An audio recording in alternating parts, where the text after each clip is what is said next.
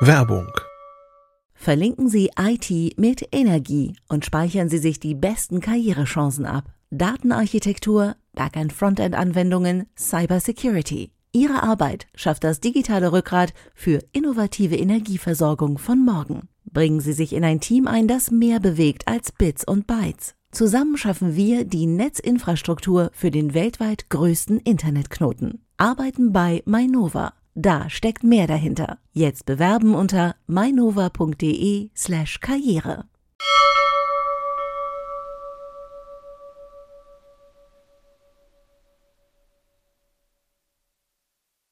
Heute in CT Uplink geht es um smarte Helfer, die man sich selber bauen kann. Außerdem geht es um Windows-Virtualisierung und E-Book-Reader. Bis gleich.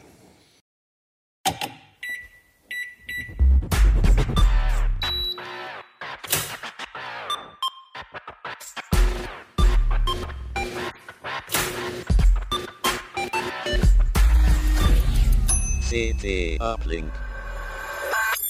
Hi, herzlich willkommen im CT Uplink Keller. Frohes neues Jahr 2018. Man klingt voll nach Future. Was auch hier neu ist, ist die CT Nummer 2, das allererste Heft des Jahres, unlogischerweise mit der Nummer 2, aber so ist unser System und so ist es, wundert euch nicht. Ähm, das ist das aktuelle Heft in Orange. Und äh, ich bin Hannes Schirulla und mit mir dabei sind Alexander Spier. Jan Schüssler. Und Merlin Schumacher. So, und äh, wir werden uns der Titelthemen unter anderem annehmen, nämlich äh, die smarten Helfer selbst gebaut. Klingt noch etwas kryptisch, aber es geht vor allem um IoT-Geräte und äh, so ein bisschen Smart Home und so ein paar schicke Sachen. Zum Beispiel dieses weiß, grell leuchtende Ding hier vorne. Ähm, das ist, wie ihr im Intro vielleicht gesehen habt, ähm, ein aus LEDs gebautes Licht. Wir können es leider nicht dimmen, deswegen werden wir es jetzt ausmachen. Ich mach's mal Damit aus. ist Ja, niemand ja. irritiert. Es ist noch nicht ganz ausgereift. Die deswegen kann Alternative wäre noch dann nochmal alles dunkel zu machen. Genau. Aber ich glaube, so ist es einfacher, dann sieht man auch, wer gerade spricht. Ja, ich genau. glaube auch. Wir waren schon beim Thema. Merlin, du hast äh, große, kleine und mittlere Geräte mitgebracht mit einem Haufen Kabel und es klingt, äh, das Genau. sieht richtig schön nach Basteln mal wieder aus. Ja, ja, es ist auch richtig schön basteln. Also wir haben uns äh, vor überlegt, so für nach die Feiertage, wenn es noch ein bisschen kalt ist draußen, ein paar Bastelprojekte sind immer schön. Ähm, Wenn so der Schnee liegt und man sich so einen Kakao Genau, macht. ganz genau. Und da haben wir uns äh, gedacht, wie wäre es mal mit äh, smarte Gadgets, IoT-Geräte selber bauen. Es gibt ja viele Angebote von Herstellern, aber bei den Angeboten von Herstellern ist man immer auf deren Dienste angewiesen, auf deren Cloud. Man weiß ja nicht, wo die eigenen Daten sind. Mhm. Wenn so ein Hersteller mal eingeht oder die sagen, nee, kein Support mehr für das Gerät, wir machen jetzt nur noch Generation 2, äh, hat man Hardware gekauft, die man wegschmeißen kann. Und wir finden, das geht besser und haben uns deswegen eigene Projekte ausgedacht. Habt ihr das einfach selbst gemacht? haben das einfach selbst gemacht, genau. Zum Teil jedenfalls. Hier diese Steckdose ist ein kommerzielles Produkt, bei dem man aber auch die Software austauschen kann. Okay. Gegen eine eigene.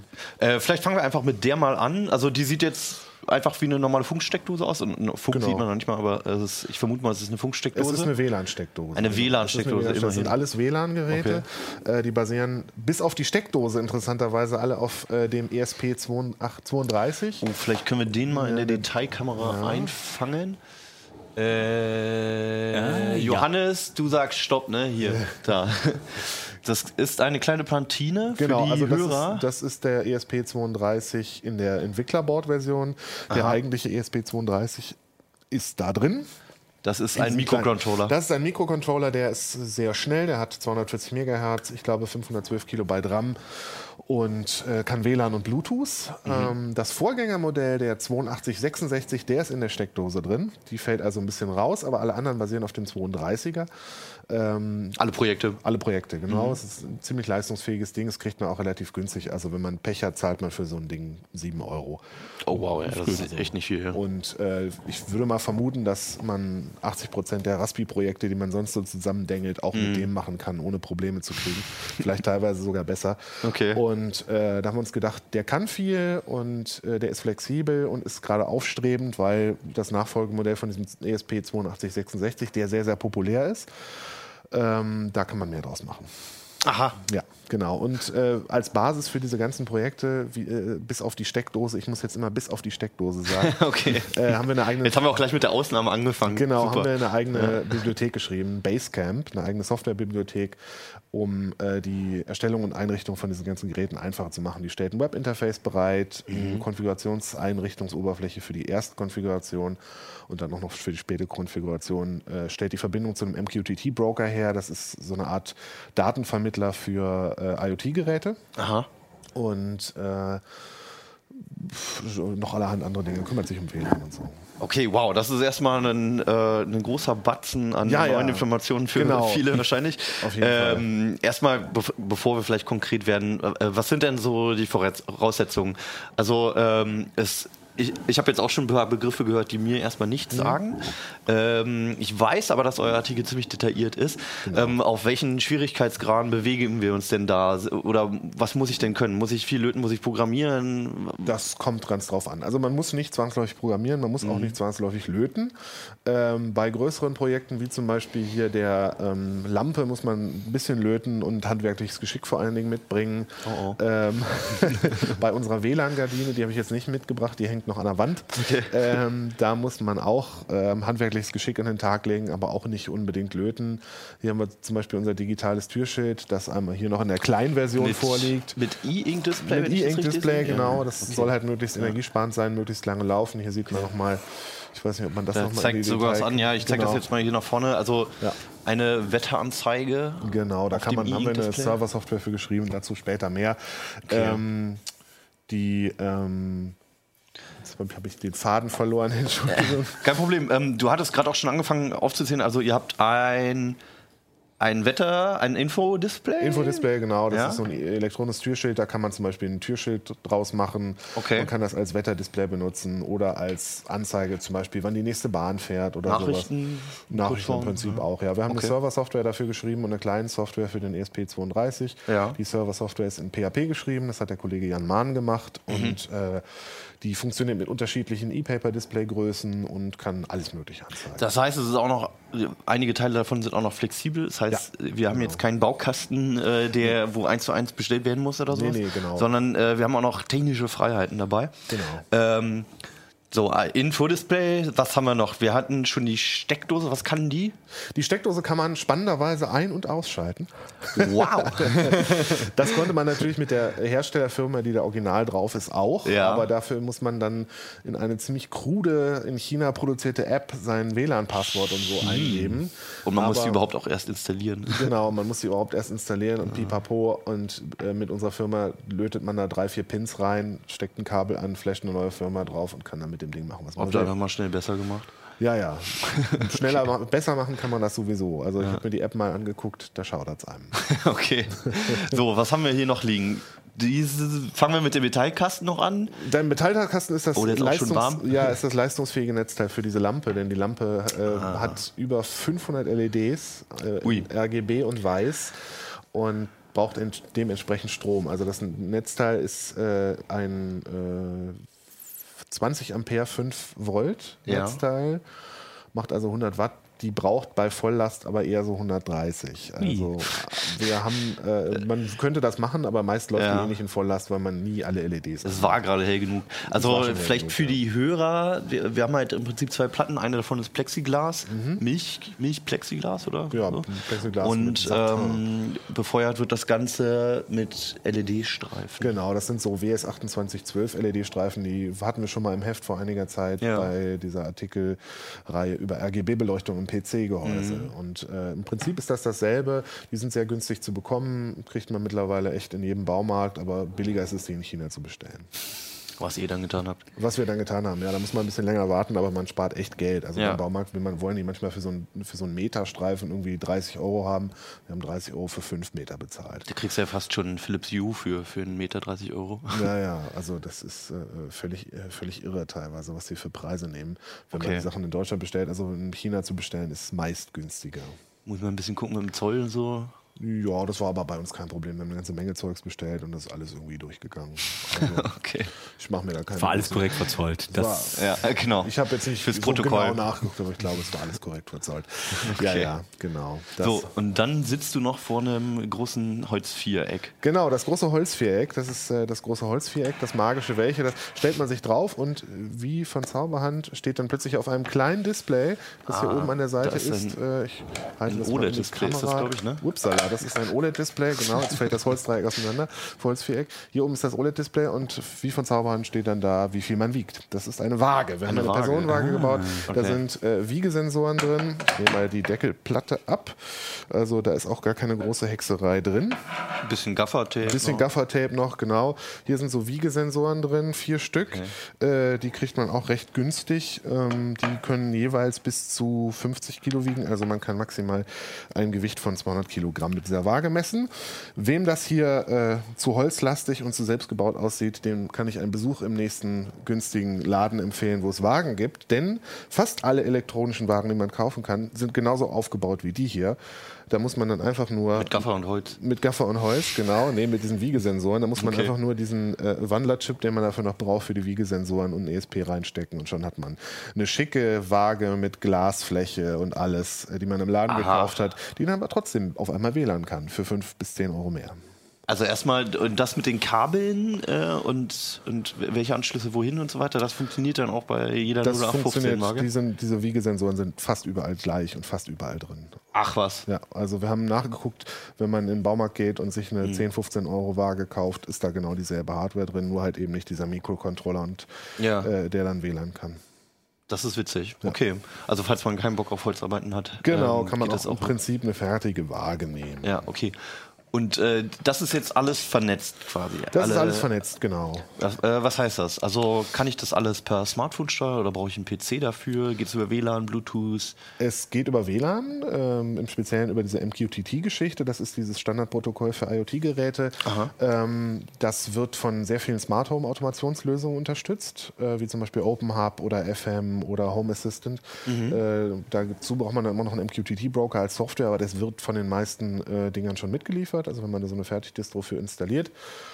Die Installation ist auch denkbar einfach. Okay. Ähm, und ähm, dann kann man im Prinzip beliebig an diesen Geräten rumsteuern. Also diese MQTT-Dienste können im Prinzip alle möglichen Steuersignale übergeben. Man kann dann zum Beispiel seine Steckdose ein- und ausschalten ähm, und je nachdem, ob die Steckdose ein- oder ausgeschaltet ist, im Display mitteilen, zeigt man an, dass die Steckdose aus ist. Ach, das was? macht alles dieser MQTT-Broker. Das muss man natürlich da reinprogrammieren. Das Ja. haben wir jetzt in der Form noch nicht, äh, äh, nicht äh, äh, gelöst alles. Aber wir haben äh, ausführliche Beispiele, die erklären, wie man ähm, anfängt und äh, was die Grundlagen sind, mit denen man auf bestimmte Dinge zugreift. Genau, also das wäre jetzt auch nochmal eine Frage. Also ich, ich kann noch gerade so einen Lötkolben halten und Ja. weiß auch irgendwie, wie so ein PC funktioniert. Ähm, und dann, wie weit geht denn eure Anleitung? Kann ich mir die einfach mal übers Wochenende dann nehmen und loslegen? Im Prinzip ja, aber ich- wenn man noch gar keine Erfahrung hat, muss man sich vielleicht noch ein bisschen reinarbeiten. Ja. Also Aber an sich ist es schon sehr detailliert. Wir, ist es schon sehr, sehr detailliert. Wir haben uns Mühe gegeben, den Einstieg möglichst leicht zu machen. Und aber auch für Fortgeschrittene äh, ist es vielleicht interessant, weil wir versucht haben, äh, exemplarische Projekte zu bauen. Also Ah, ja. die Sachen sind, stehen einerseits als Projekt für sich, aber auch andererseits exemplarisch. Zum Beispiel diese äh, WLAN-Gardine, von der ich vorhin gesprochen habe, die zeigt zum Beispiel, wie man einen Schrittmotor vernünftig ansteuert mit dem ESP. Ah, die okay. Lampe ähm, ist auch ein schönes Beispiel für unterschiedliche äh, Steuerungsmethoden über MQTT. Ansteuern von Displays. Ansteuern von Displays Mhm. und äh, das Auslesen von Sensoren. Wir haben auch noch einen Türsensor gebaut, der äh, darauf reagiert, ähm, wenn die Tür, eine Tür oder ein Fenster geöffnet oder geschlossen wird, dann erwacht er aus dem Mhm. Tiefschlaf und äh, äh, sagt dann Bescheid, hoch, die Tür wurde geöffnet. ohne dass alles dann über irgendeine bestimmte Cloud geht. Genau, das Oder die Daten irgendwo gesammelt werden. Das bleibt alles schön zu Hause. Ah, cool. Ähm, in welchem Preisbereich äh, bewegen wir uns denn, denn hier bei den Geräten so? Also die, der Türsensor ist, glaube ich, das günstigste mit so 15 bis 20 Euro, je nachdem. Schon mit dem Mikrocontroller? Mit Mikrocontroller und allem. Wow, ähm, wenn man, äh, je nachdem, welche Variante man baut, die größere ist wahrscheinlich so ein bisschen teurer. Dafür kriegt man eine Akkulaufzeit von über einem Jahr. Mhm. Ähm, Und ähm, das teuerste dürfte wahrscheinlich die Lampe sein. Die liegt so bei etwa 160 Euro mit Mikrocontroller, Aluplatte, LED-Streifen, Plexiglas und mit Style. Ja. Und die LED-Streifen sind wahrscheinlich auch nicht ganz billig, ne? Das ist Ja, also die haben jetzt, äh, ich glaube, wir haben jetzt äh, äh, äh, 60 Euro bezahlt Ja, oder sowas für okay. die LED-Streifen. Also das ist schon. ah ja. Kann man mal ausprobieren, einfach übers Wochenende, denke ich. Genau. Also man muss ja nicht gleich so ein Riesending bauen wie Kann man schon. Kann man schon machen, ne? Ja, aber dann die Waage ist ja sowas, was man sich äh, irgendwie, die kosten 130 Euro oder 160, die, wenn du dir so eine smarte Waage Ja. kaufst im, Ja. im Laden und dann Ja, locker, musst du ja. deine Daten damit auch noch hergeben, weil natürlich alles nur über die Cloud funktioniert. Das ist der eigentliche Preis, glaube Ja. ich. Also das, vor allem ist das halt auch so das Körpergewicht ist vielleicht auch ein Wert, den man lieber für sich behalten möchte. Auch Schwankungen oder so. Ich Das meine, lässt ja auch Rückschlüsse auf Gesundheit beispielsweise. Wenn ich in den Laden gehen kann und mir eine Fertigwaage kaufen kann, an der ich irgendwie, in der ich so, so einen Mikrocontroller reinstecke und Ja. sieben, acht Kabel dran Mhm. löten muss und habe den Kram dann für mich, finde ich das eigentlich schon ziemlich attraktiv. Ja, auf jeden Fall, ja. Gut, weitere Details über viele, viele Seiten. Alles im Heft. Genau, alles im Heft, alle Details, auch Programmierbeispiele etc. Also wer Bock hat, mal damit ein bisschen Zeit zu verbringen, ich glaube, es lohnt sich. Ich finde das eigentlich finde ich jedes Gerät hier ziemlich interessant und Ja, würde auf gerne in die Wohnung stellen. die äh, findet weitere Informationen in der CT. Und äh, bei uns geht es jetzt weiter äh, mit einem knallharten Windows-Thema, nämlich äh, Windows-Virtualisierung, virtuelle Maschinen. Ja, genau.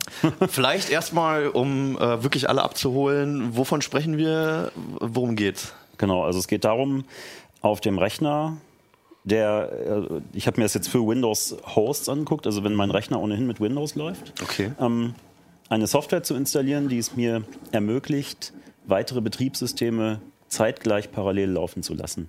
Das muss nicht Windows sein. Ähm, nach meinen Erfahrungen ist es das in relativ vielen Fällen für viele Anwender. Ähm, ein häufiges Szenario ist, äh, du kaufst einen neuen PC, da ist klar, da ist Windows 10 halt dann inzwischen immer drauf, Ja. fast immer. Mm. Und ähm, hast jetzt aber irgendwie alte oder sehr teure Software, äh, teuren Scanner, irgendwie andere Geräte, die äh, ausdrücklich nur Treiber bis, was weiß ich, Windows 7, vielleicht sogar nur Windows XP liefern. Ähm, um das weiter zu nutzen und eben auch nicht äh, ja, einen Rechner dauernd wechseln zu müssen, sondern das wirklich äh, zeitgleich mit Windows 10 mit neuerer Software äh, parallel bedienen zu können. Das heißt, das Ziel ist, verschiedene Windows-Versionen oder zumindest verschiedene Windows-Systeme parallel nutzen zu können. Genau. Oder halt auch, äh, wenn man Windows ähm, nutzt, zum Beispiel, ähm, ja, durchaus parallel äh, Linux äh, zu nutzen. Kann man ja auch machen. Ah ja, klar, ja. Ja. Vor allem, wenn man noch ein bisschen Angst davor hat, vielleicht nicht ganz umsteigen möchte oder Programme hat, die gar nicht darauf laufen. Ne? Genau, so Mhm. zum Beispiel. Okay, und ähm, ja, für Privatanwender wäre das auch das Szenario. und Man hat ältere Hardware oder Software. Das ist wahrscheinlich so das, das Üblichste, oder? Warum man nach sowas sucht dann. Ja, ältere, ältere Software, ältere, also beziehungsweise Geräte mit älteren Treibern halt, wo es- Ja. nichts Neues gibt, was auch nicht zum Laufen zu kriegen ist dann mit Windows 10. Ähm, oder was auch ein recht beliebtes Szenario ist für viele, die, ähm, die diese Windows 10 Insider Preview Varianten ausprobieren möchten. Diese Aha. Vorabversionen, die Microsoft, äh, ja, wo man in diesem Beta-Programm teilnehmen kann und dann alle, ja, momentan sind das alle zwei, drei Wochen äh, den neuesten Entwicklungsstand eben sich als, als Beta-System Aber draufladen halt noch keine kann. finale Version, sondern Genau, das äh, eventuell sind, noch ja, instabil. sind auch Systeme, die äh, ausdrücklich alles mittracken, was du machst. Also die Ah. nehmen sich in diesen Bedingungen dann auch raus. Äh, ja, wir, äh, wir tracken eigentlich jeden, jeden Mausklick und jeden. Äh, wir, wir behalten uns vor, Tastatureingaben aufzuzeichnen und äh, an Microsoft zu übertragen und auszuwerten. Okay, dann. Aber man das- kann schon sagen, es ist noch oft Testsysteme einfach, wo man sagt, äh, ich möchte gerne was ausprobieren, damit mein Standardsystem nicht versauen, deswegen nehme ich lieber die virtualisierte Genau. Windows-Umgebung. Und statt ein Dual-Boot zu machen oder irgendwie Ja, genau, gleich, ne, machst es halt als parallel, Genau, als, das als wäre ja virtuelle die, das, Installation. das wäre ja die Alternative. Ähm, was, was ist der Vorteil dann im Vergleich? Das, also warum sollte ich dann lieber eine virtu virtuelle Maschine nehmen? Muss nicht booten wahrscheinlich. Genau, du musst Ja, nicht umbooten also- und ähm, alles, was damit verbunden ist eben. Und du musst jetzt nicht Festplatten, also du musst nicht eine extra Partition dafür einrichten, reservieren, wie auch immer. Ja. Okay. Und äh, ja, wie sieht's da aus? Was gibt's denn für Lösungen? Also für mich wäre halt immer, dass, wenn ich virtuelle Maschine höre, dann denke ich vor allem erstmal an professionelle Admins, größere Firmen, vielleicht, Ja. wo Windows-Versionen schon mal erstmal durchgetestet werden müssen oder was auch immer, Kompatibilitäten. Sprich, viel Geld und teure Software. ja, genau. Also Angeguckt habe ich mir jetzt äh, die Lösung, also drei Stück, nämlich ja. ähm, Hyper-V, was bei Microsoft äh, seit Windows 8.1 und seit der, oder nein, seit Windows 8.0 so, und, mhm. und ab, äh, ab der Pro-Ausgabe und höher enthalten ist. Man mhm. muss es nur aktivieren.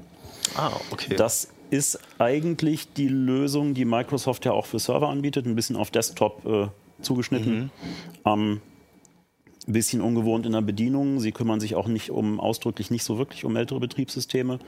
Ähm, da gilt so die Faustregel, wenn ein Betriebssystem bei Microsoft aus dem Support raus ist, kannst du es auch nicht mehr so wirklich sinnvoll mit Hyper-V benutzen. Ah, okay, das heißt XP ist schon XP wird, also du kannst das alles letztlich da rein installieren. Ja. Ähm, darfst aber nicht mit einer großartigen Gastintegration rechnen. Also Gastintegration heißt, dass zum Beispiel äh, ja, dass die Performance erstmal stimmt, dass äh, Netzwerktreiber bereitgestellt werden. Das ist ein, mhm. recht essentieller Punkt. Ja. Ähm, sonst hat das Teil einfach keine Netzwerkanbindung. Ähm, Hyper-V ist ohnehin, weil es ursprünglich aus, aus dem Serverumfeld kommt, relativ ja. funktionsarm, so aus Desktop-Sicht. Die anderen Anbieter, äh, was ich noch getestet habe, sind ähm, VMware Workstation Pro. Mhm. Ähm, und äh, was, denke ich, auch recht viele kennen, ähm, ist das, äh, ja, ist gratis, das VirtualBox von Oracle. Mhm. Äh, gratis für den Privatgebrauch. Mhm. Ähm, das ist von daher eigentlich schon mal ganz spannend und man kann es recht ähm, schmerzfrei ausprobieren. Das äh, Microsoft-Programm, ich gehe mal davon aus, es ist auch kostenlos, wenn du halt diese genau, also, äh, Windows-Versionen hast, die entsprechenden. Ne? Richtig, also deshalb lässt sich für, für Hyper-V auch gar kein Preis letztlich ja. so mhm. festlegen. Also entweder du hast ein Windows, wo es drin ist, dann, ja. dann hast du es gratis. Ne? Und für manche ist das auch ein Grund gewesen, um von äh, letztlich von Windows 7 Professional umzusteigen auf, äh, auf Windows 10.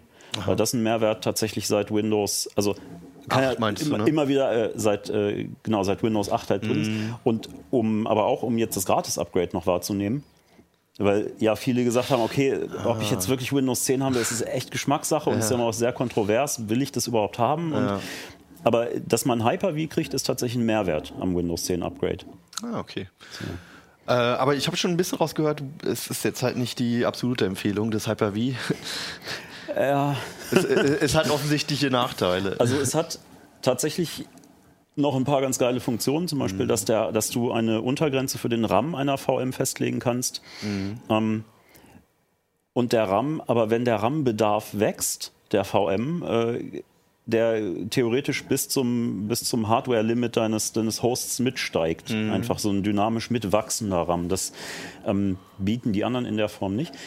Was die natürlich machen, ist, dass sie immer nur den RAM tatsächlich physisch beanspruchen, den die VM gerade braucht. Also, okay, also sie sagen nicht, ich reserviere schon mal was, sondern Nee, so ist es nicht. Ja, genau, es genau. ist ähnlich wie mit den mit virtuellen Festplatten. Ja. Äh, theoretisch kann man virtuelle Festplatten auch so anlegen, dass der Speicher gleich komplett reserviert hm, wird. Ja. Ähm, so ähnlich wie in Steam. Ne? Wenn du jetzt eine, eine Installation eines Spieles äh, anstößt und der sagt, mhm. ich brauche hm. meine 30 Gigabyte das und der die gleich vorbelegt dann. Mhm. Ähm, aber tatsächlich wachsen diese Dateien dynamisch mit. Ja. Wie ist denn das generell dann erstmal überhaupt mit, den, mit der Hardware? Also ähm, du hast es jetzt halt schon ein bisschen erklärt, aber es geht ja auch um, um Prozessor, um, um äh, SSD oder Festplattenspeicher.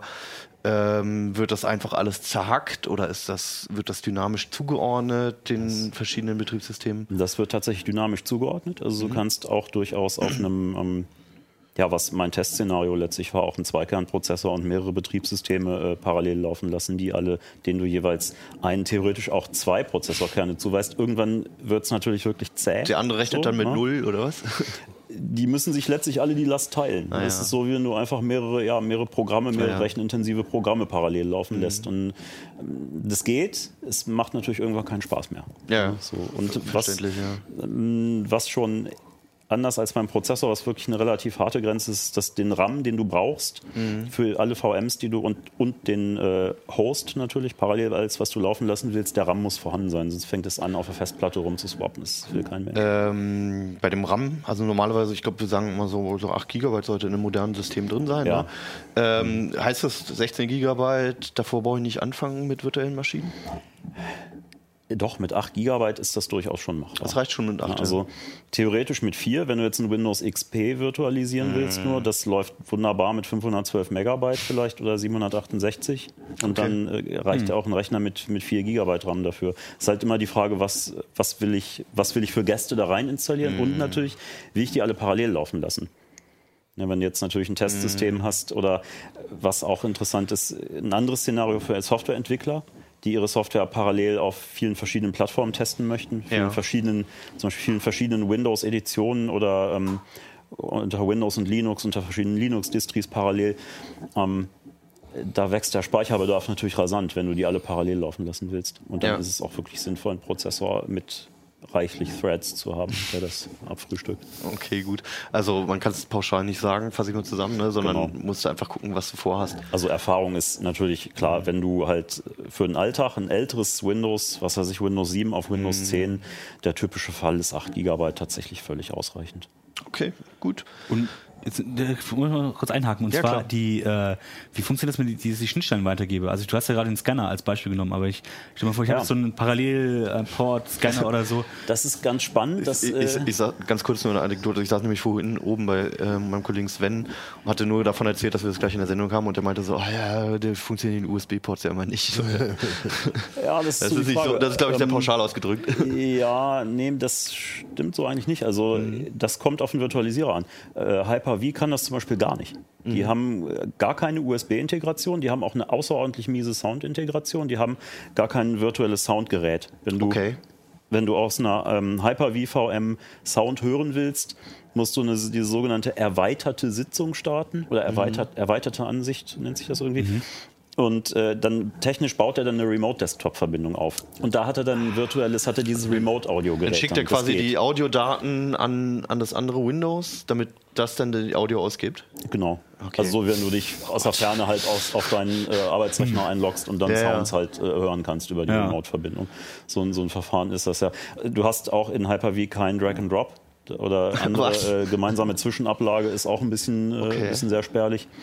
Das Sind ja bieten- schon essentielle Funktionen, ne? Das bieten halt äh, äh, VMware und äh, VirtualBox bieten das beide, ne? dass du halt Dateien wirklich von A nach B auf, Ja. vom einen Desktop in den anderen reinziehen kannst und das halt reinkopiert wird direkt in die VM und Okay. gemeinsame Zwischenablage. USB kannst du durchreichen, auch USB 3.0 inzwischen. Das ist nicht das Riesenproblem. Ähm, Erfahrungen sind auch eigentlich, dass das recht stabil läuft. Also eine etwas, eine etwas wackelige Erfahrung war im Test mit, mit VirtualBox, dass egal mit welchem Gastsystem immer eine recht äh, stotternde, äh, rauschende oder knisternde Soundausgabe gemacht hat.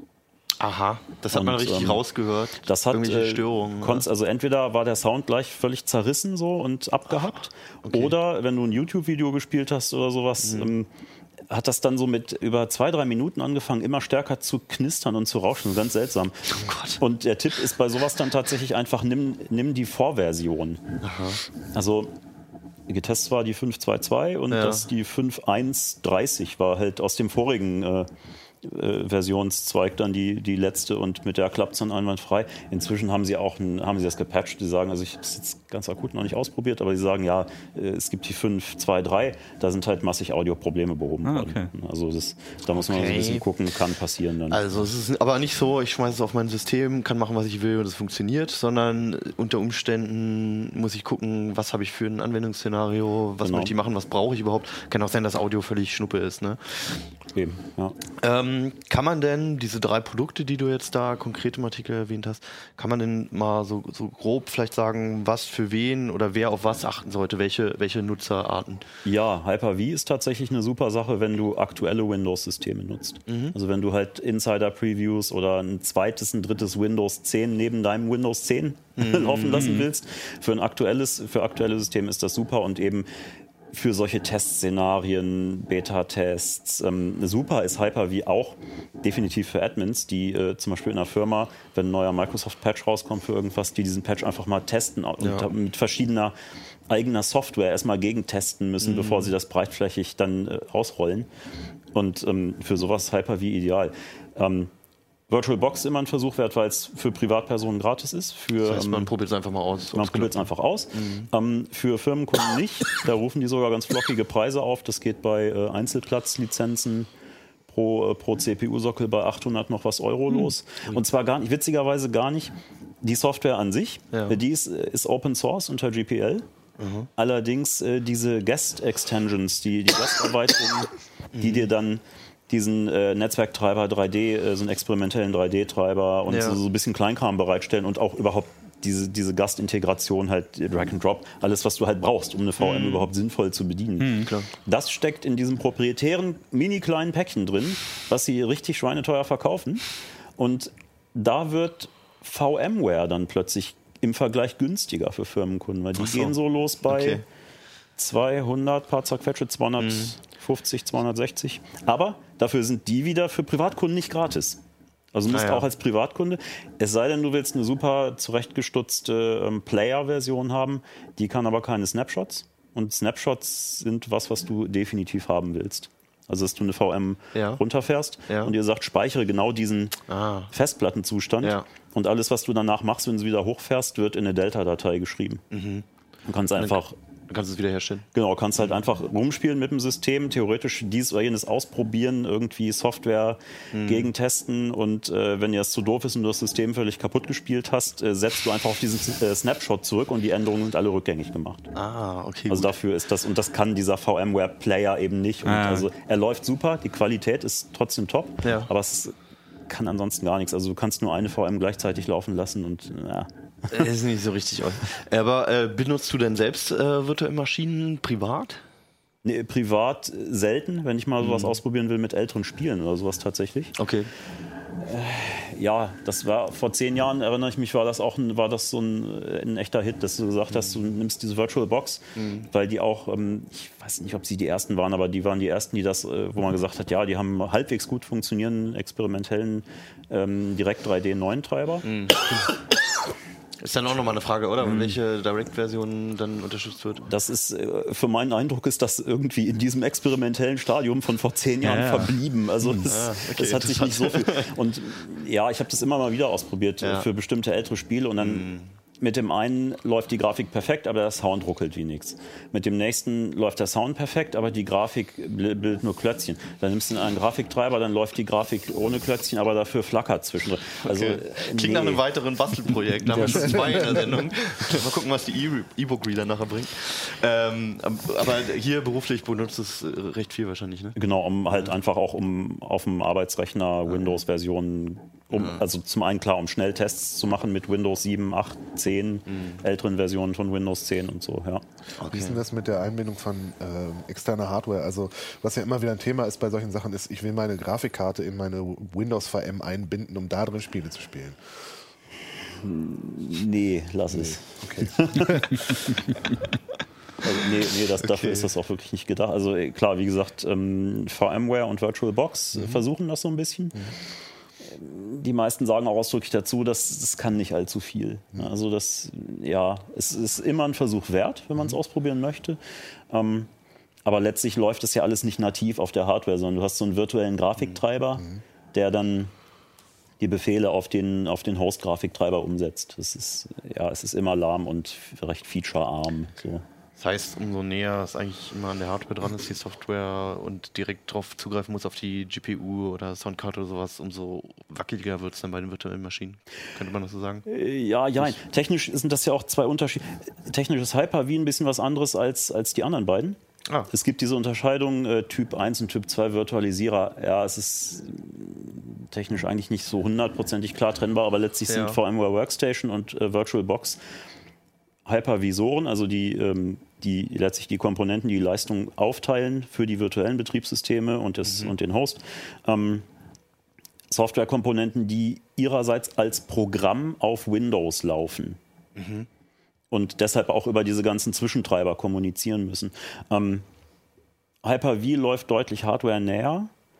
Ähm, ist ja aber, also ne, ist, dadurch ist es von der Performance her theoretisch ein bisschen besser, aber es schleift zum Beispiel auch keine Grafikfunktionen groß durch. Also wenn du die- DXDiag aufrufst, dann sagt er dir alles, was der Host auch kann. Ne? Ja, DX12.1 wird unterstützt, alles super, aber das selbst simpelste äh, 3D-Tests äh, spucken dann dir ein bis zwei Frames pro Sekunde aus. Also das ist, will, will man Okay. ist dafür auch einfach echt nicht entwickelt worden. So. Also, wer nochmal sich einen Durchblick verschaffen möchte, kann hier ins Heft gucken. Da ist nochmal ganz klar beschrieben, was wer kann und was nicht und was eine gute Idee ist und was eine schlechte Idee ist. Ähm, du hast alles zusammengefasst. Machen wir weiter mit den E-Book-Readern, Alex. Ja. Ähm, du hast hier deine drei Favoriten mitgebracht. Nee, das sind tatsächlich die drei Top-Geräte von äh, Amazon, Kobo und Tolino. Das sind einfach die Das Spitzenmodelle sind die der Spitzenmodelle. aktuellen Hersteller. Was gibt, also erstmal äh, vielleicht ein kleines Bild von dem Markt. Was gibt es denn noch Mhm. für Hersteller und äh, warum gibt es überhaupt noch E-Book-Reader? Jeder hat doch ein Smartphone und eventuell sogar noch ein Tablet. Also ähm, der Markt ist relativ klein geworden. Also es gab natürlich Amazon Kindle, äh, der Tolino ist noch äh, viel aktiv, Kobo teilweise, aber da ähm, die Mutterfirma von Kobo Rakuten ist, die jetzt mit Tolino zusammenarbeitet in Deutschland, gibt es den Kobo so jetzt bald auch nicht mehr in Deutschland zu kaufen. Äh, weltweit schon, aber in Deutschland eher nicht. Und es gibt noch Pocketbook, die so ein bisschen äh, so, ein- so ein kleiner Vertreter sind. Äh, und dann so ein, zwei Chinesen, die halt auch noch was machen. Aber im Grunde genommen, das ist so die, also Pocketbook, Tolino und Amazon Kindle sind so die großen, die es noch in Deutschland äh, äh, regelmäßig zu kaufen gibt und die auch wirklich normal im Handel zu haben sind. Was ja auch gar nicht so unwichtig ist, wie groß sie sind, weil man braucht ja natürlich auch ein Ökosystem dahinter. Genau. Da können wir leicht drüber sprechen.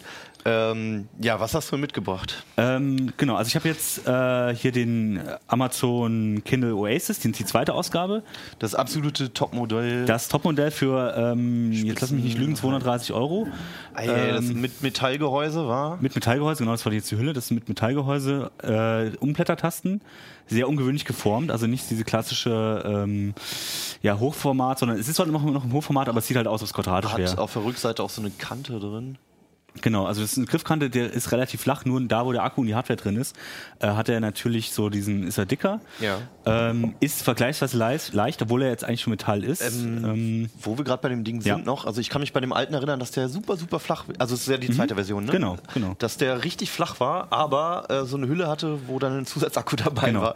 Hier ist jetzt auch noch eine Hülle dabei. Vielleicht kannst du hierzu kurz erzählen, ob da noch Technik drin ist Nee, und die haben sie rausgenommen, das Okay, war, also dafür diese, ist sie aber jetzt echt schwer. Genau, die ist relativ schwer, weil sie eben auch so einen Magneten drin hat, damit sie eben äh, an dem Metallgehäuse hält. Okay. Die haben das weggemacht, das war halt re- technisch relativ aufwendig und es war der Doch einzelne, nicht so richtig logisch. der einzelne Reader war halt sehr, hat ja sehr kurz gehalten, mit der Hülle sehr lang. Mhm. Jetzt ist es so ein Kompromiss, es ist, hält jetzt immer noch nicht so lang wie jetzt so ein Kindle Voyage zum Beispiel, aber immer noch länger als der Kindle Oasis ohne Hülle. Ähm, okay. von daher ist ein bisschen Kompromiss, aber dafür ist auch das Gewicht nicht, natürlich nicht mehr so, nicht mehr so hoch. Gerade mit Hülle ist das Gewicht jetzt nicht mehr so riesig wie beim äh, Vorgänger. Okay.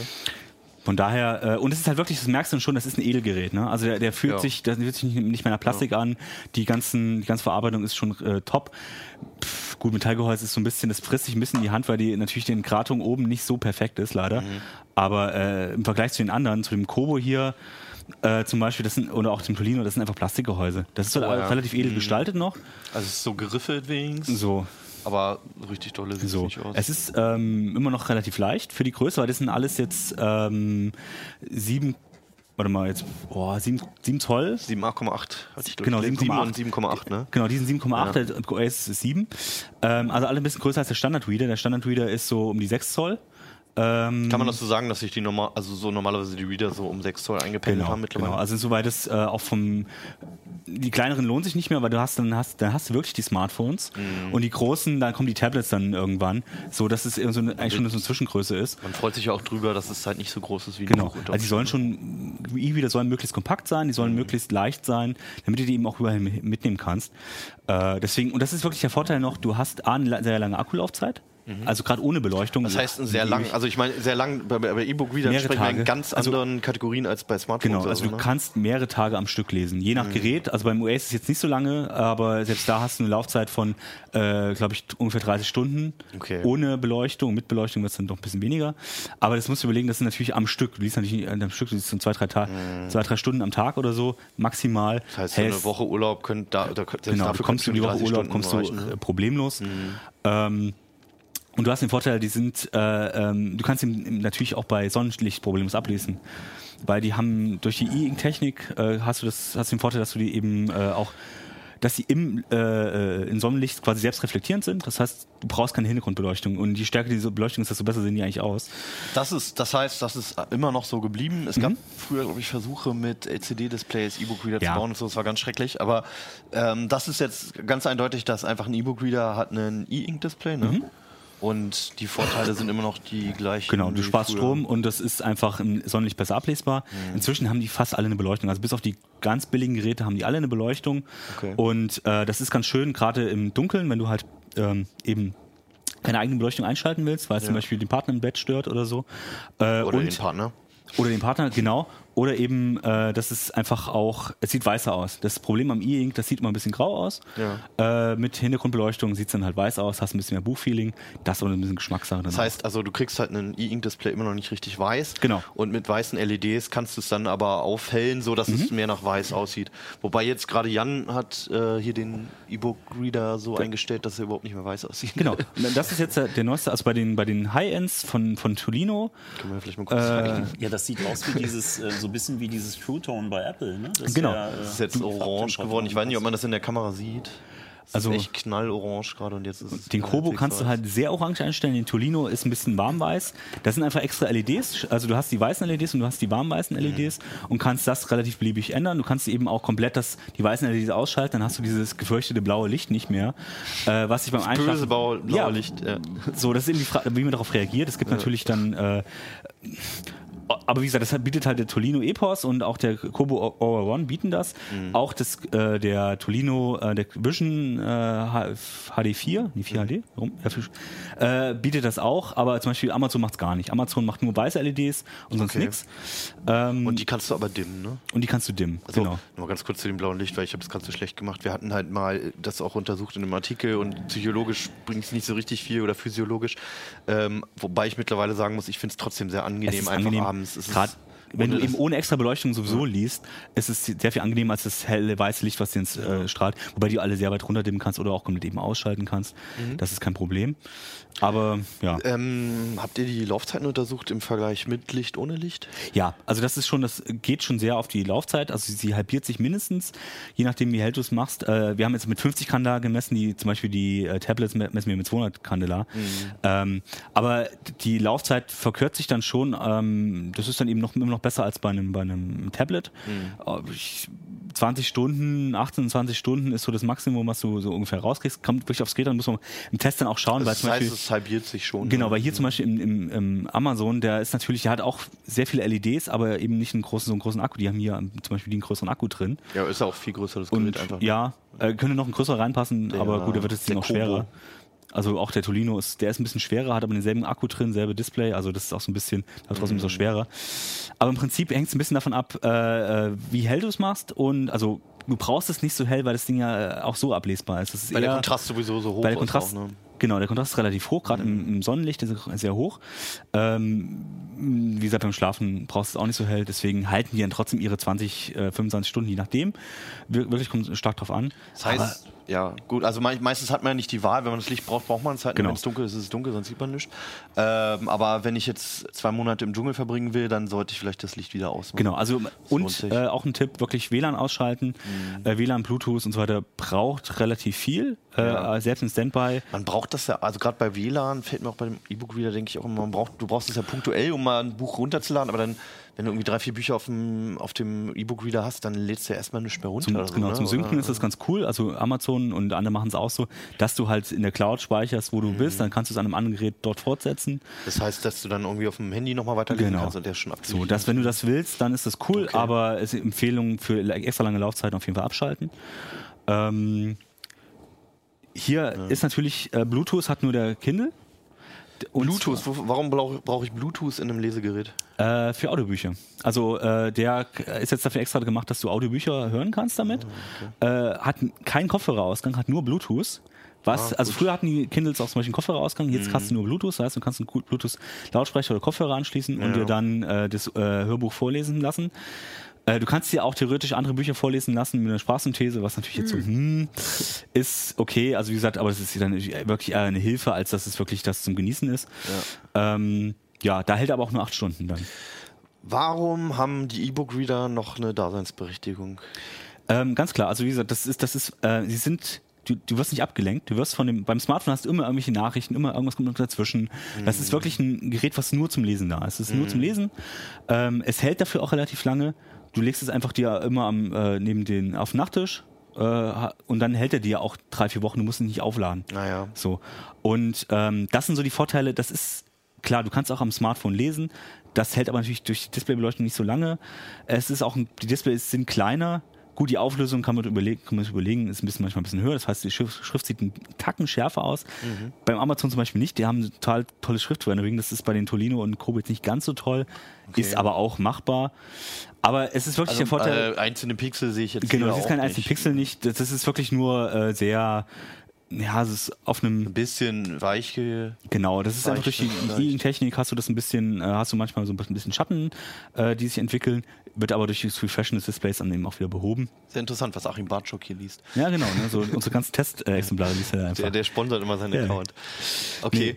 Aber äh, im Prinzip ist es schon so, das ist einfach, weil es ein spezielles Gerät ist zum Lesen ist und du wirst nicht abgelenkt, du brauchst abends eben nur dieses Gerät Ja. und der Rest stört dich nicht mehr. Also ich bin gerade fasziniert von den Displays, weil das halt wirklich mittlerweile so aussieht, als wäre das drauf gedruckt. Also Mhm. ich wüsste jetzt hier bei dem bei dem Tolino wüsste ich nicht auf Anhieb, ob das noch die Schutzfolie ist Das kriegst du bei oder ob das halt schon das Ja. E-Display ist. Und das kriegst du bei den teuren Geräten eher, weil das eben auch dieses Laminierte dann schon ist, dass du eben nicht mehr, bei den anderen hast du zum Beispiel Infrarotsensoren für den Touch, die müssen, du musst das Gehäuse auch ein bisschen höher machen, damit die überhaupt reinpassen. Hier hast du eben einen kapazitiven Touchscreen, die Geräte sind eben, die Displays sind meistens laminiert, das heißt, du, es ist einfach weniger Luft das heißt, dazwischen. die, die liegen einfach ganz nah an der Genau. Frontscheibe drauf. Und Okay. das sieht dann wirklich aus wie gedruckt. Gerade eben bei einer guten Beleuchtung sieht das eben total toll aus. Ja. Der Kontrast ist höher als zum Beispiel als bei einer gedruckten CT. Ne? Also ähm, deswegen, du hast da schon durchaus Vorteile, so ein E-Reader zu benutzen. Klar, er kann halt kein Bunt, er kann keine Bilder sehen halt doof aus. Ne? Das ist so alles. Er ist wirklich nur zum Lesen gedacht. Ja.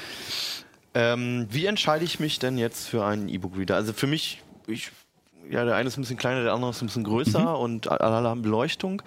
Ähm, wahrscheinlich, wie viel Speicher haben die mittlerweile? Also äh, in der Regel, äh, die kleinsten haben vier. Das reicht dann. Äh, das reicht für tausende Bücher. so okay, ungefähr. also mehr als man wahrscheinlich die Ähm, nächsten für Audio- Jahre lesen kann. Genau. Die teuren haben 8 oder dann eben 32. Beim Amazon kannst du auch 32 äh, Gigabyte holen. Das ist aber dann für E-Book, äh, für Audiobooks, weil sonst brauchst du die im Leben nicht. Außer du brauchst irgendwas wissenschaftliche Bücher. So, und erweiterbar sind leider die meisten nicht. Das ist dann nur noch die äh, von Pocketbook, die sind erweiterbar, da kannst du noch eine SD-Karte reintun, dann kannst du dir deine komplette Bibliothek, die du natürlich legal gekauft hast, äh, da auch reinpacken. Aber ansonsten haben die dann auch, äh, reichen da vier oder acht, reicht da locker. Und So, wie entscheide ich mich?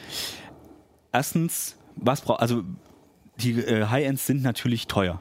Äh, Für einen E-Book-Reader sind die halt mindestens 200 Euro. Aua. So, das ist natürlich für nur für Kann man sich eine Menge Bücher von Genau, kaufen. also das ist für Leute, die entweder ein großes Display haben wollen oder eben möglichst das High-End-Gerät. Du kriegst die, Mhm. die in der Standardgröße von 6 Zoll kriegst du schon für, sagen wir mal, 150, 160, je nachdem, oder 180. Der, der ja, äh, Amazon Paperwhite kostet, glaube ich, Der Paperwhite kostet 120. 120 ja. äh, je so in nachdem, dem Bereich, ne? Genau, je nachdem, wie er auch im Angebot ist, ob du dann noch die Werbung mit drauf haben willst. Ähm, Der ja auch schon mit Beleuchtung ist Der ist beispielsweise. mit Beleuchtung. ja. Also ähm, der, der Paperwhite zum Beispiel von Amazon ist eigentlich das, äh, wenn du wenn du das Amazon Ökosystem willst, ist das eigentlich die vernünftige Wahl erstmal, weil der Beat bringt alles mit, der bringt einen Touchscreen mit, der bringt Beleuchtung mit. Sieht nicht Ähm, ganz so schick aus. Ja, aber selbst das ist, ne? wie gesagt, außer dass er halt nicht dieses, äh, dass die Oberfläche glatt ist, hast du Mhm. sonst fast keine Nachteile. Äh, oder du kannst auch den Voyage 180 nehmen, da hast du dann eben nicht das größere Display oder diese Metallgehäuse. Mhm. Aber im Prinzip ist das auch schon, da hast du auch Blättertasten und so weiter. Okay. Aber ich würde auch nicht, wenn du, wenn man neu einsteigt, nicht zu viel Geld ausgeben. Wenn man sowieso schon äh, E-Book-Reader-Fan ist, dann kann man sich überlegen, ah, ich will ein größeres Display oder ich möchte jetzt einfach ein bisschen was Edleres. Ähm, das kann man sich dann über entscheiden, aber du musst nicht so viel Geld ausgeben, weil die Grundfunktion, er die, das Display ist fast quasi inzwischen identisch bei den meisten, äh, ab einer bestimmten Preislage, weil dieselbe Technik benutzen, dieselbe Größe, dieselbe Auflösung. Ist das auch derselbe Hersteller von Ja, E-Ink es gibt, Displays? also ich habe es bisher auch ein bisschen falsch erzählt, weil äh, es sind eigentlich E-Paper Displays und E-Ink ist der Hersteller. Mm. Und das ist inzwischen synonym, weil es gibt quasi, ein, zumindest für die E-Reader gibt es quasi nur noch E-Ink. Es gibt noch andere Hersteller von, von E-Paper Displays, aber die spielen nur noch bei äh, Uhren und sowas eine Rolle, aber nicht mehr bei den, bei den Readern. Okay. Und deswegen, ähm, und deswegen kann man sich, äh, sagen wir, ab, ab so 100 Euro kriegt man eigentlich schon Top-Geräte. Drunter muss man ein bisschen schauen. ob 100 das- Euro kriegt man, glaube ich, Beleuchtung ne? und, Genau. und generell aber kriegt man auch welche für 50 Euro Genau. wieder dann. Und die sind dann halt, Okay. die sehen halt billig. Das ist wirklich dann billige Plastik, das sieht billig aus. Mhm. Lesen kannst du mit denen trotzdem. Ähm, wenn dir das reicht, wenn du das auch nur mal ausprobieren willst, ob das überhaupt liegt, ist sind die auch noch okay. Ne? Ja. So, ja. Weiß. Tatsächlich das Billigmodell von äh, Amazon oder bis, bis zum Paperwhite kriegst du sie auch in weiß. äh, bei Tolino nicht, aber bei Amazon, aber die, das gerade der billige Kindle, der Standard Kindle, der wird halt sehr schnell dreckig, das weiß. Ja, ja. Also das muss man sich überlegen. Nee, ich frage nur, weil wir hatten vor einiger Zeit einen Test von so einem, äh, ich weiß gar nicht, A5 Notizblock mit Mhm. äh, E-Ink-Display, der sehr, sehr teuer war. Ich fand ihn einerseits zu teuer, aber was ich sehr schön fand, war, dass man keinen Übergang gesehen hat zwischen Bildschirm und Gehäuse. Und das fand ich sehr angenehm, weil man nicht immer das Gefühl hat, man guckt in so eine Kiste rein. ja, das stimmt, ja. Das ist halt Remarkable, das ist das Remarkable Tablet. Das Ja, ist genau, auch, äh, das ist ganz, ganz cool, das ist halt zum Lesen einfach eigentlich zu, Stück zu groß und zu Ja. schwer. Ist halt eher für Notizen. Aber äh, da muss man dann eben nochmal äh, se- seine 400, 500 Euro mindestens ausgeben für solche Größen. Und das lohnt sich dann fürs Lesen nicht, ist aber als Notizblock ganz cool. Das klingt vielleicht auch ein bisschen speziell, aber also im Urlaub habe ich ohne Scheiß, ich habe manchmal halt das Problem, dass das Ding in der Sonne lag und einfach zu heiß ist zum Anfassen in Schwarz. Das ist bei Weiß ist es halt nicht ganz so schlimm. Es ist jetzt passiert nicht allzu oft leider, aber Ja. ähm, Aber äh, also ich würde glaube ich auch mal einen Weiß nehmen, auch allein weil der Übergang halt einfach ein bisschen schöner ist. Ne? Man hat genau, man hat nicht diesen schwarzen Kasten, wo man reinkickt. Ja, aber das ist wirklich, das ist dann, da musst du halt, äh, Pocketbook bietet noch einige in bunt, aber meistens ist die eben auch, äh, die Oberfläche ist halt schwarz und nur die Rückseite ist dann in einer anderen Farbe gehalten. Ne? Jetzt nochmal, also für mich wäre, glaube ich, eine der, der größten Entscheidungspunkte, in welchem Ökosystem ich mich aufhalten möchte. Weil es ist ja nicht so, dass ich jetzt in irgendeinem Shop ein E-Book kaufe und dann kann ich das raufknallen, wo ich möchte. Ne? Ähm, Im Prinzip geht das schon. Also gerade bei den Tolino und Kobos und geht das. Auch legal. Ja. Ähm, weil du erstens äh, im EPUB-Format geht fast alles. Mhm. Äh, manchmal sind die kopiergeschützt. Äh, Tolino Kobo kannst du halt den Adobe-Kopierschutz äh, draufpacken, das geht. Bei Amazon, äh, beim Kindle, äh, der unterstützt weder EPUB noch äh, dieses Ama äh, das Adobe äh, DRM und dann bist du meistens aufgeschmissen, wenn es eben kopiergeschützt ist, was immer weniger wird, muss man auch klar dazu sagen. Aber da musst du es konvertieren. Ähm, Okay. Andersrum ist es genauso. Was in den Fällen, wo ein Kopierschutz drin ist, ja dann nicht legal wäre, glaube ich. das ist, sagen wir mal, ähm, für den Privatgebrauch. Technisch ist es möglich. So, für den Privatgebrauch ist es relativ simpel zu machen. Wie gesagt, wenn du es weitergibst, ist es klar illegal. Wenn du es für, deine, für dich, für deine eigene Benutzung äh, entfernst, ist es zumindest in der Grauzone, äh, je nachdem, Okay. Wie aufwendig das ist. Und wie ist das unter den beiden und beim Tolino und Kobo? So, und da hast du halt, äh, du hast integrierte Shops, das ist relativ problemlos. Das ist ja bei allen so, ne? Ähm, genau, und dann kannst du eben auch äh, einfach, einfach einen Rechner äh, anschließen, schiebst die Bücher in den, äh, auf das Gerät drauf. Mhm. Er, wenn du es beim nächsten Mal, wenn du, wenn du den abnimmst, dann äh, guckt er was neu und zeigt dir es dann an, wenn es lesen kann, wenn nicht, dann ist es einfach nicht da. Er kann halt PDFs lesen, aber eben auch nur zum Teil. Er kann äh, EPUBs lesen, er kann bestimmte Formate, wir haben das auch aufgeführt im, im, im Test. Ähm, es ist relativ simpel, weil das meiste ist zwischen EPUB oder Mobi und das können die beide. Äh, die Formate, oder du kannst auch relativ leicht mit Caliber, kannst die auch relativ leicht konvertieren. Also da bist du relativ frei. Und beim Kindle musst du halt äh, das in, in das Kindle-Format übertragen und das ist halt so ein bisschen Das heißt, das sollte man sich halt auch vor dem Kopf dann ja. überlegen, Ob wo will man, man bei, kaufen will möchte. man, also Amazon hat das beste Angebot, gerade in englischen E-Books, muss man sagen. Ähm, und du kriegst die, das Problem ist, die Bücher kriegst du halt auf andere Geräte relativ schwer drauf. Es geht, du kannst sie auch umkonvertieren, aber du, da musst du es auf jeden Fall konvertieren. Andersrum, wenn du es im freien E-Book-Shop kaufst, äh, kannst du mit dem EPUB relativ leicht auf so ein Gerät und du kannst auch am, am Desktop im Problemlos lesen. Und deutsche Literatur bekommt man ja dort größtenteils. Inzwischen, also gerade das Angebot an deutschen Büchern ist quasi identisch bei äh, Tolino, Kobo, Pocketbox, egal, weil die angeschlossenen Shops im Hintergrund inzwischen eh alle ähm, die auf selbe Angebot Und die zurückgreifen Preise können. unterscheiden sich wahrscheinlich sowieso nicht. Da in Deutschland nicht. Also bei deutschen Büchern ist ja die, wir Buch, die Buchpreisbindung immer noch. Also wenn es irgendwo im Angebot ist, das Buch, findest du bei dem anderen auch genau für den gleichen Preis. Ähm, bei englischen Büchern ist es ein bisschen anders. Da ist natürlich Amazon drückt die Preise da natürlich stark, deswegen kriegst du bei Amazon relativ günstig dann immer meistens die englischen E-Books.